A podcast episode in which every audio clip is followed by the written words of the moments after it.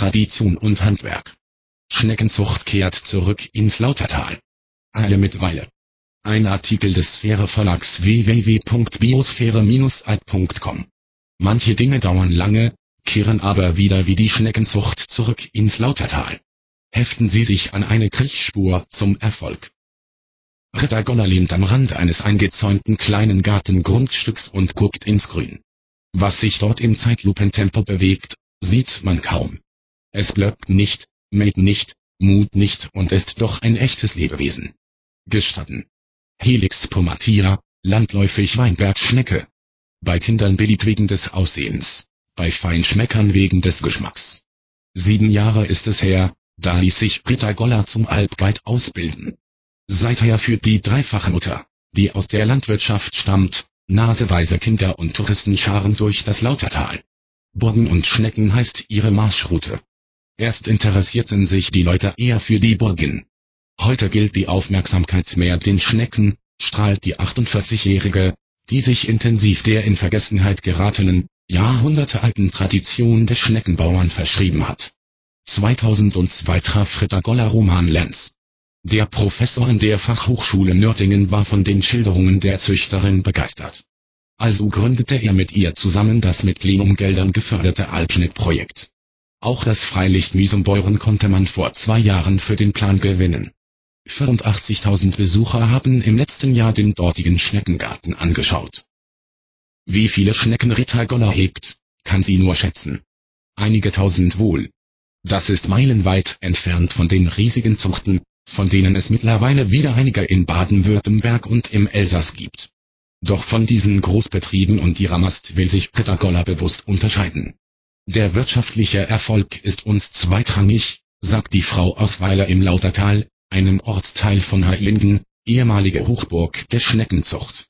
Die ganz Alten erinnern sich noch gut daran, wie ihre Väter die Weinbergschnecken en gros zu den Gourmets nach Frankreich und Österreich verkauften. Manche hatten die Delikatesse einst zu züchten begonnen und in der Fastenzeit als Fleischersatz verspeist. Während Schneckenzüchter meist im Frühjahr zur Ernte schreiten, tut es Rita Goller ausschließlich im Winter. Dann, wenn sich ihre Lieblinge zum Winterschlaf ins Schneckenhaus eingerollt und die Haustür per Kalkdeckel verschlossen haben. Wir würden doch auch am liebsten im Schlaf sterben, oder? Schmunzelt die 48-Jährige. Der plötzliche Schocktod im Kochwasser sei für die schlafende Schnecke viel humaner, als sie im Sommer auszuhungern, damit sie ihren Darm entleert und Salz gegen ihren Schleim einzusetzen. Die Schnecken von Rita Goller und ihrem Bruder sind gefragt. Und sie sind von der italienischen Feinschmeckerverbindung Slow Food, Wappentierschnecke, bei einem Testessen geadelt worden. Das Hotel Graf Eberhard in Bad Urach zählt zu den Abnehmern. Das Hotel Autenried in Münzingen ebenso.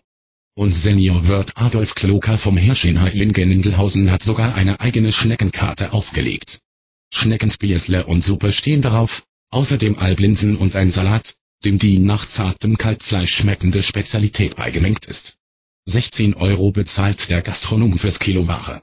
Die naturnah gehaltene Alpschnecke mit Kräuter, Knoblauch, Butter zu überdecken, ist unnötig. Anders als bei Massenware aus Polen, der Türkei oder Asien, die es tiefgekühlt im Supermarkt gibt, lieben Ritter Gollers Schützlinge besser. Klar füttern wir auch Salat oder Kraut zu, sagt sie. Doch der Supergeschmack entstehe dadurch, dass sich das Kriechtier anwesend Kerbel, Thymian, wildem Dost und Löwenzahn laben kann.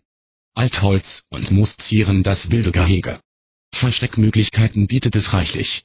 Auch Steine sind darin, die zusammen mit dem kalkhaltigen Alpboden den Grundstoff dafür liefern, dass die Schnecke zum schwäbischen Häusliesbauer werden kann.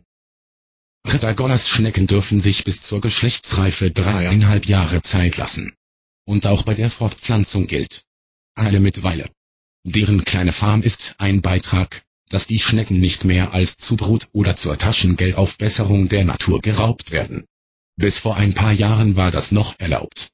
So kommt die Weinbergschnecke vielleicht raus aus der roten Liste gefährdeter Arten. Ihr Bestand kann sich erholen, lacht Rita Goller. Auch wenn das dauern wird. Der Fortschritt ist bekanntlich eine Schnecke. Printausgabe. Sphäre 1 2007